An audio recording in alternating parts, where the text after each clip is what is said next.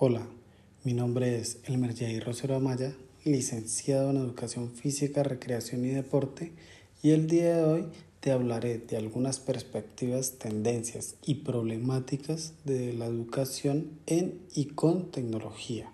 Algunas por qué, ya que es un campo bastante amplio y opté por darte a conocer las más relevantes.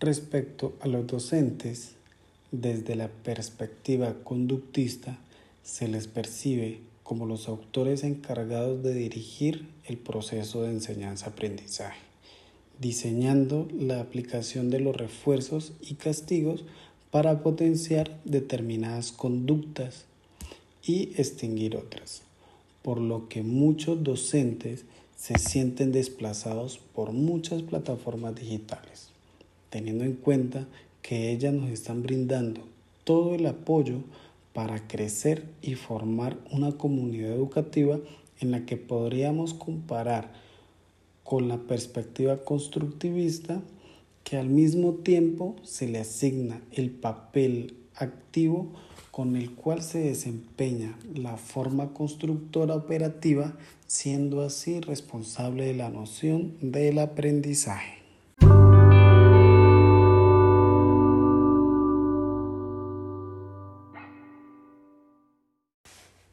Lepi en el año 2012 nos da a entender que mirándolo desde la perspectiva objetivista, donde los conocimientos lo logramos desde el razonamiento inductivo y deductivo. Abrimos paréntesis. El razonamiento inductivo es una forma en que la verdad de los indicios apoya la conclusión, pero no la garantiza. Y el razonamiento deductivo es una estrategia de razonamiento empleada para deducir conclusiones lógicas a partir de una serie de premisas o principios. En este sentido, es un proceso de pensamiento que va de lo general, hablamos de leyes o principios, a lo particular, hablamos de fenómenos o hechos concretos. Cerramos paréntesis. Mientras que desde el enfoque constructivista llegamos al conocimiento mediante las experiencias significativas en las cuales compartimos con la intención de que sean puestas en práctica y promoviendo nuevos aprendizajes, tratando de buscar la forma que el estudiante se empodere y controle su noción de aprendizaje. Mediante el enfoque constructivista se logra que él mismo logre potenciar la participación, la interacción, la retroalimentación, realizando una conexión en tiempo real desde su escenario comunitario y educativo. Pero viéndolo desde su posición cognitiva, cuentan como recursos válidos para coayudarse en, la, en el aprendizaje donde la participación entre el estudiante permitiendo la creación de un sistema para el desarrollo de sus capacidades cognitivas. Con respecto al enfoque constructivista, se tiene como base que la educación en el pasado se efectuaba a lo acontecido en el momento, ya que en aquellos tiempos todo avanzaba muy lentamente, por lo tanto no se reflejaban cambios notorios como en la actualidad, donde cada día van cambiando drásticamente los contextos y se planea educar a los estudiantes con miras a un futuro incierto, pero que puede ser muy real. El mundo tecnológico no va a parar.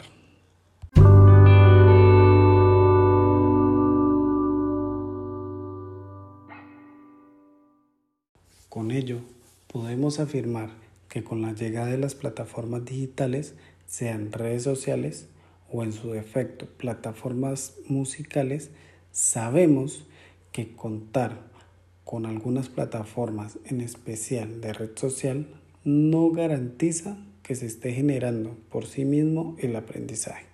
Al contrario, estamos dejando a un lado el aprendizaje, tanto autónomo, abrimos paréntesis, es la capacidad de aprender por uno mismo. A lo largo del tiempo se han referido por medio de términos como autoaprendizaje, estudio autodirigido, aprendizaje autorregulado y estudio independiente. Cerramos paréntesis, como también el inductivo. Las redes, en especial las sociales, devengan de un tiempo que nos consume enormemente y no permite surgir académicamente. Estas mismas redes vienen siendo una hazaña muy novedosa e innovadora, siendo así que cada día la esté mejorando. Pero hasta el momento no hemos tenido una inducción de cómo aprovecharlas adecuadamente, siendo así un gran peligro para la sociedad que no logramos identificar lo acontecido en ellas para nuestro crecimiento académico.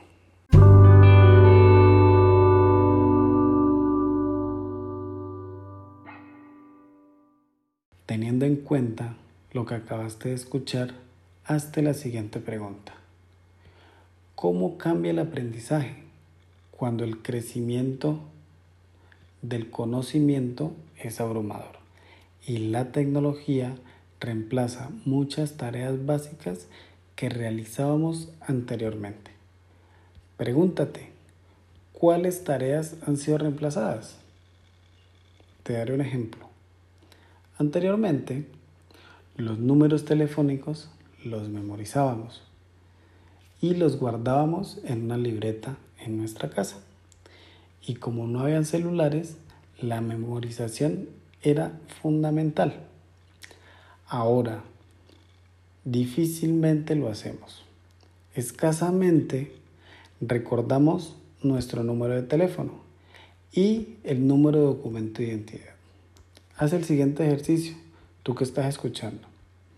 Recuerda tres números de celular de las personas más allegadas a ti, sea papá, mamá, hermanos, hermanas, primos, primas, amigos o amigas y te darás cuenta que esa tarea tan sencilla la hemos relegado, la memorización.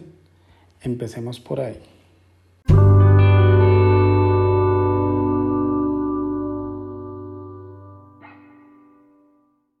Con el pasar del tiempo están evolucionando las teorías del aprendizaje, entre ellos el aprendizaje rizomático, el aprendizaje autorregulado y el aprendizaje ubicuo.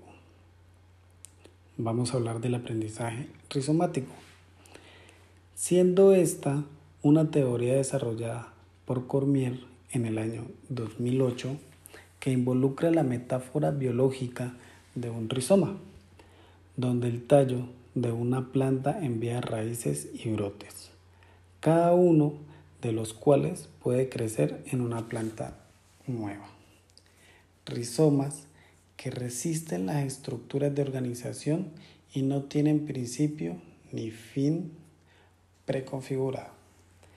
Crecen y se propagan de una manera nómada, que siendo la única restricción en su crecimiento las existentes en el hábitat donde se desarrollan, como señala Sharpless y otros en el año 2012. Podríamos decir que el aprendizaje rizomático requiere la creación de un contexto dentro del cual el plan de estudios y el conocimiento se construyen por los miembros de una comunidad de aprendizaje y que pueden ser reformados de manera dinámica en respuestas a las condiciones ambientales.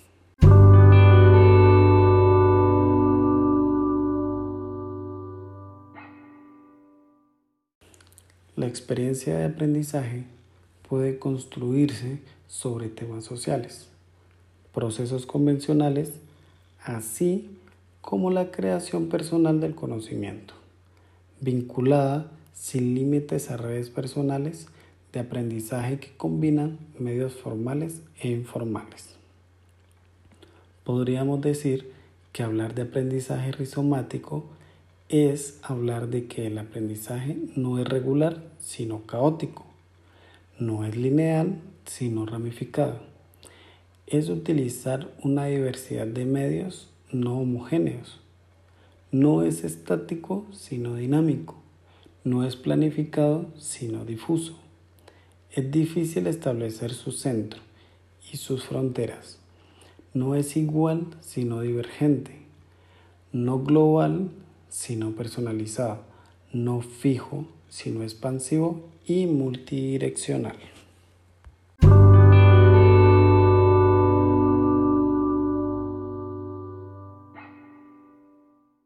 Ahora hablaremos del aprendizaje autorregulado.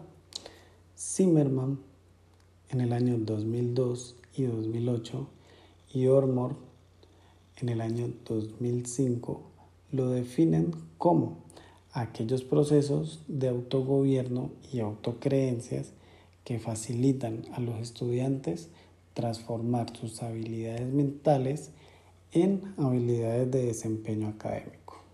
Para Cabero, en el año 2013, el aprendizaje autorregulado es aquel en el que la persona aplica sus estrategias de aprendizaje.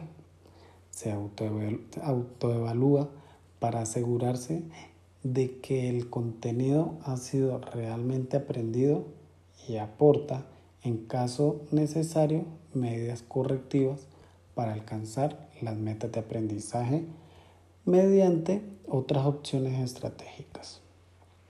Por tanto, su puesta en acción implica que la persona se convierta en un actor clave en su proceso de aprendizaje y formación, no siendo un mero receptor pasivo de información, sino un agente activo en el mismo, que se formula metas y objetivos, que toma decisiones, que se evalúa, controla su cognición y revisa de forma consciente el proceso de formación y el desarrollo que ha tenido en el mismo.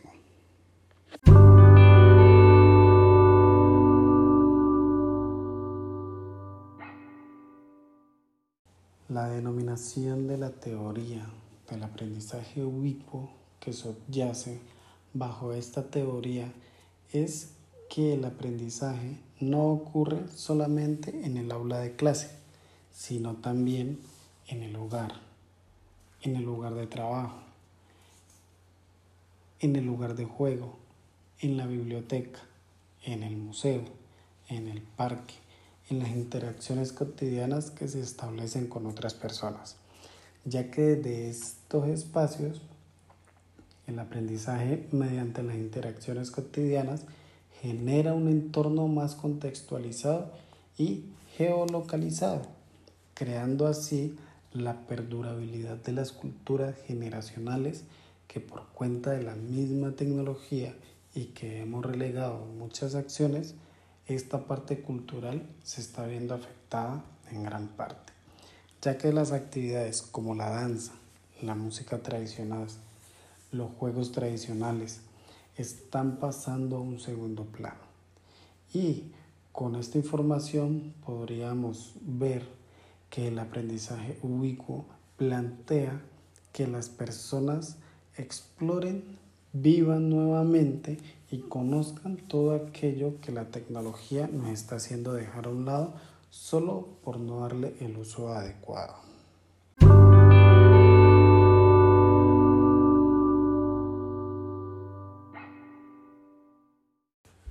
Lógicamente, todas estas transformaciones en las teorías del aprendizaje también han de repercutir en las visiones existentes con cambios en paradigma, metodologías y perspectivas. En su constante evolución no podemos olvidar que se ha pasado por diferentes estadios. Abrimos paréntesis. Estadios son las etapas o fases de un proceso. Cierra paréntesis que han ido desde los estudios comparativos, el análisis de los atributos estructurales de los medios, el estudio de los atributos simbólicos y las interacciones que se establecen con los estudiantes. La poca significación de los resultados alcanzados con estos estudios en las teorías del aprendizaje vienen algunas veces del hecho de olvidarnos que los contextos donde las tecnologías se incorporan o donde no se alcanzan a incorporar, así como las características psicológicas y cognitivas de los estudiantes, son determinantes en los resultados alcanzados.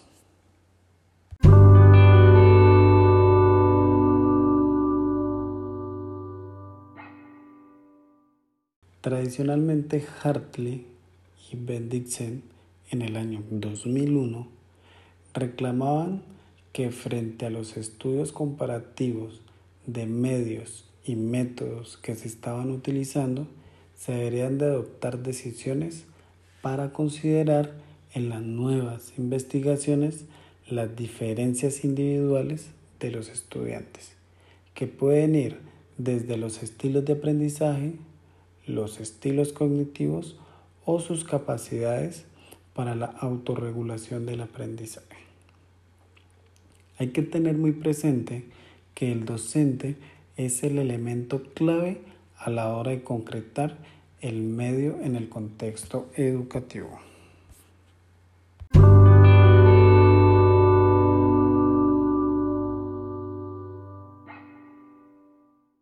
El docente, con sus actitudes, creencias, toma de decisiones, determinará la concreción que se haga de la tecnología en la enseñanza. No podemos olvidarnos que como el docente es un elemento clave para impartir el conocimiento, el alumno es un procesador activo y reflexivo de información. Tan importante que es analizar lo que el medio hace con el alumno como lo que el alumno hace con el medio. Aquí podemos definir lo que el entorno lograría mediante la teoría del aprendizaje ubicuo, alcanzaría a identificar los estilos de aprendizaje y cognitivos.